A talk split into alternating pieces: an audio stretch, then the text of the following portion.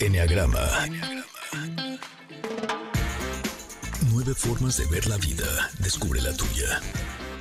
Música que escucha la chaviza hoy miércoles. Genia Grace canta Strangers. Esta canción es nuevecita, ¿eh? de paquete, es de 2023. Y bueno, pues hoy es miércoles. Me da tanto gusto siempre recibir a Andrea Vargas y Adelaida Harrison para que hablemos de Enneagrama. Este, yo quiero decirles, queridas amigas, que este, yo ya voy catequizando a la gente de, no, no sabes de Enneagrama, por favor. Tienes que saber, muy buena herramienta. Así voy ahora, ¿eh? Por la vida. Y hoy hablaremos de la sombra del eneatipo 4, que nos faltaba, ¿no? Así es, el día de hoy vamos a ver el 4 el 4 conocido como el creativo romántico, pero ahorita nuestro 4 se nos fue. Se fue ahí a la cabina de junto, ahí viene corriendo. Ahorita podemos empezar y ella nos Exactamente. Bueno, vamos a recordar cómo es esta personalidad. Hola, Tam, que no te hemos saludado. Hola, hola. Bueno, estas personas, acuérdense que son sumamente sensibles, intuitivas, profundas y súper cálidas. Les atrae todo lo que tiene energía de vida, la naturaleza, lo espiritual, lo místico, la belleza y lo profundo por lo que podríamos imaginar, porque lo que no podrían imaginar una vida sin emociones, este tipo de personas. Para ellos, primero sienten y luego viene lo demás. O sea, primero las emociones. Acuérdense que unos pueden, viven más en la cabeza, otros más en el corazón y otros más en el cuerpo. En el cuerpo. Entonces, ellos viven, por supuesto, que en el corazón. En el corazón, totalmente. Su intensidad para sentir es superior a cualquiera. Sus tristezas son tragedias y sus alegrías son descomunales. Y tienen, tienen eh, tal, tal sensibilidad que pueden percibir los estados de ánimo de las personas y tocar toda gama de sentimientos con mayor profundidad que cualquiera de los terrestres, o sea, como nosotros, ¿no? Y si alguien está sintiendo ya sea alegría o la más profunda tristeza, mientras sea auténtica, ellos, o sea, se van a conectar.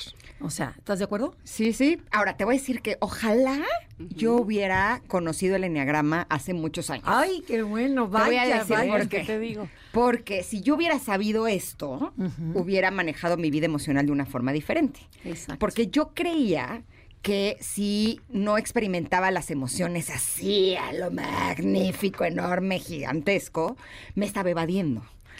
Ahora me queda claro que un 4 no se evade. que su trabajo es equilibrarse. ¿No? O sea, a lo mejor la evasión es de la personalidad 5, por ejemplo, ¿no? O de la 3 pero, no de la 4. Y entonces, si yo hubiera sabido esto antes, pues sí me hubiera ahorrado muchos dramas, sobre todo cuando duraban días, básicamente, ¿no? Sí, y fíjate, cuando damos el eneagrama a la personalidad que más le gusta, el eneagrama que más este, notas tenemos, chats y todo lo que sea, son los cuatro. Porque de veras hay un sufrimiento interno y, descansan, que dicen, ay, qué maravilla, que no soy la única loca que, que vive en este territorio. Oye, pero además los cuatro pueden, decías hace ratito, reconocer la sensibilidad del otro. Y eso sí es muy bonito bueno, me parece que es muy padre, ¿no? Que ellos digan, se está sintiendo así el otro, a menos de que no lo vean porque están muy enfocados en su propia sensibilidad. Exacto, eso, puede pasar. y mm. esa es una de sus sombras que ahorita oh. vamos a entrar. Pero antes de, llegar a la sombra, lo que me gustaría comentar es algo que descubrimos hace poco en un congreso en Europa, que hice un panel de cuatros y decía una de las chavas que es como nadar, porque dice, todo el mundo creemos que cambian de emoción muy rápido. Dice, no, estamos nadando en un mar de emociones y la emoción sale a la, corriente caliente y fría, igualito, la tristeza, la alegría. Entonces dice, tu atención está en una en un momento dado y en otra en otro segundo, pero estás inmerso en todas ellas. Entonces el consejo es salte de ahí y sécate. Te puedes salir de tus emociones y verlas de lejos. Yo lo decía el otro día, que a veces siento que soy no bipolar, que soy veintipolar, porque tengo como 20 emociones diferentes en un minuto. Claro. No, pero lo que he tenido que ir aprendiendo es que está bien que tenga este mar de emociones, pero eso no quiere decir que me tenga que sumergir a la profundidad de cada una de ellas todo el tiempo. Exacto. No, sino que puedo sentirla, experimentarla, tomar tres respiraciones, observarla, abrazarla, reconocerla, porque sí creo que las emociones nos ayudan no solamente a conectarnos con los demás, sino también a aprender a reconocer cuáles son nuestras propias necesidades. Por lo tanto, sí es importante que las experimentemos, pero no tan no, sobre todos los cuatro. Te, acaban destruyendo las, no tanto tiempo. las emociones. Entonces, bueno, vamos con las sombras. A ver. Para, entonces, vamos primero con la uno, que es la envidia. La primera sombra que tienen es que los cuatro no se dan cuenta que ese algo importante que les falta para sentirse completamente felices y que lo buscan constantemente, nunca llega Porque si observan su mente, casi nunca está en el momento presente, porque está enfocado en lo ausente, en lo que me falta, en el pasado. A ver que, a ver que el pasto del vecino es más verde que el suyo. Entonces, cuando se, se desconectan ustedes de, de, su esencia, solo se enfocan en forma selectiva, esa es la parte bien interesante, en la parte positiva que anhelan de la otra persona.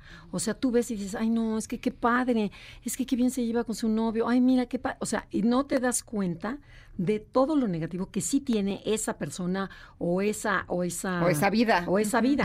Su imaginación es tan poderosa que realmente se la creen que no tiene esa virtud. O sea, dices, "No, es que yo no tengo eso." Y nada más me enfoco, pero es como un engaño de la de la mente que dices, a ver, cuatro, date cuenta que esa es una sombra tuya. Cada vez que veas que el otro está feliz y enamorado y que, o que todo, o sea, lo el cuerpazo, porque son envidias de diferentes. Puede ser casa, puede ser chamba, puede ser lo que sea. Decir, a ver, volteate ver, ¿qué sí tengo yo? Porque mi mente se nos va y ahí es donde se pierde el cuatro. ¿Ok? ¿Para qué les digo que no? Sí, sí. bueno, la segunda sombra es el querer ser diferente. No se dan cuenta que entre más desean ser únicos y especiales, recuerdas que el 4 quiere ser único, especial, y tiene como esa misión de vida, ayudarnos a todos a atrevernos a ser auténticos y netas, ¿no?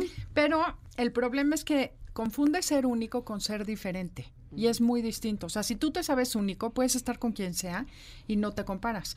Pero cuando quieres ser diferente, te la pasas comparándote con todo mundo y surge la envidia que Andrea mencionaba. Entonces, eh, al, mientras más diferente quieres ser, más te desconectas de los otros y de ti mismo. Entonces te vuelves, te baja la autoestima y esa sensación de sentirte que te falta algo es como tu, el juego del ego, ¿no? Y, este, este, asunto de idealizar tiene que ver precisamente con la envidia y con no y con creer que también eh, el 4 puede ser de, pues eso diferente o magnífico a los demás porque idealizan, ¿no? Siempre es como quiero llegar a ser lo que el, el otro tiene y entonces yo voy a hacer además de eso plus. Exacto. Y entonces exigen muchísimo, porque hay, el 4 puede ser más, mucho más exigente y más perfeccionista que un 1, por ejemplo. Mm. Pero me exijo a mí mismo para dar el ancho y mi envidia la uso para, tú lo tienes, yo lo quiero. Y ese, ese punto ciego de querer siempre ser único, especial, diferente, es lo que más me va a separar con los demás, porque cuando me comparo tengo que poner distancia entre tú y yo. Estoy tomando un curso nuevo, qué raro. Qué raro. qué raro. y ayer me dijeron algo que les juro que dije, ¿En serio? O sea, hablaban de la importancia de aceptarte a ti mismo. Y sí, pero lo que dijeron es que aceptarte a ti mismo tiene que ver con aceptarte a ti y no quererte estar mejorando a ti mismo todo el tiempo. Y con eso me fui a espaldas, porque pues yo me la vivo tomando cursos porque quiero mejorarme a mí misma. Pero ¿y por qué no? O sea, yo también estaría contigo de acuerdo. Eh, no, porque, justo se puede volver algo crónico, de que nunca llegas al punto de decir, ahora sí ya me siento perfecta como estoy bien. Pues, Exacto. Yo creo, que es como todo el punto de equilibrio, porque ayer platicaba con unas amigas así, es ¿por qué haces lo que haces? Está increíble que quieras aprender, está increíble que quieras tener más conocimiento, pero no porque te falta y porque te sientes insuficiente. Exacto, eso es lo que me cayó el 20 ayer, como que una cosa es que quiero aprender más, ¿no? Y otra cosa es que esté siempre en una lucha constante de ser mejor, de mejorarme a mí misma, porque además ya ni siquiera es a nivel profesional, o sea, es mejorarme a mí misma como ser humano. Qué padre que uno vaya eh, viendo cuáles son sus áreas de oportunidad y las vaya eh, pues explorando. Pero nunca llega, ¿no? Pero ese es el punto, revisar que no estemos en eso, en el que nunca llega el punto de decir me acepto como soy y me amo como soy. Y sino eso que viene otra sombra, porque exactamente. te falta algo para ser perfecto, único y repetible. Y lo único que tienes que hacer es voltearte a ver adentro y ver que ya eres único, perfecto y repetible. Me encanta. ¿Te gusta? Sí. Okay. Por mil. no, y, y recordemos que la idea de ver la sombra es integrarla. O sea, decir, sí soy esto, pero también soy esto.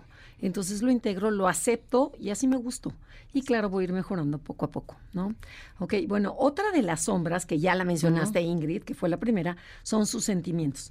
El cuatro no se da cuenta que viven a tal grado, a, tal grado dentro de sí mismos, o sea, como ensimismados, que basan su identidad de acuerdo al estado de ánimo en el que están viviendo. En el momento, a lo mejor alegre, tristeza, melancolía, melancolía, melancolía dramatismo, o sea, lo que sea, ¿no?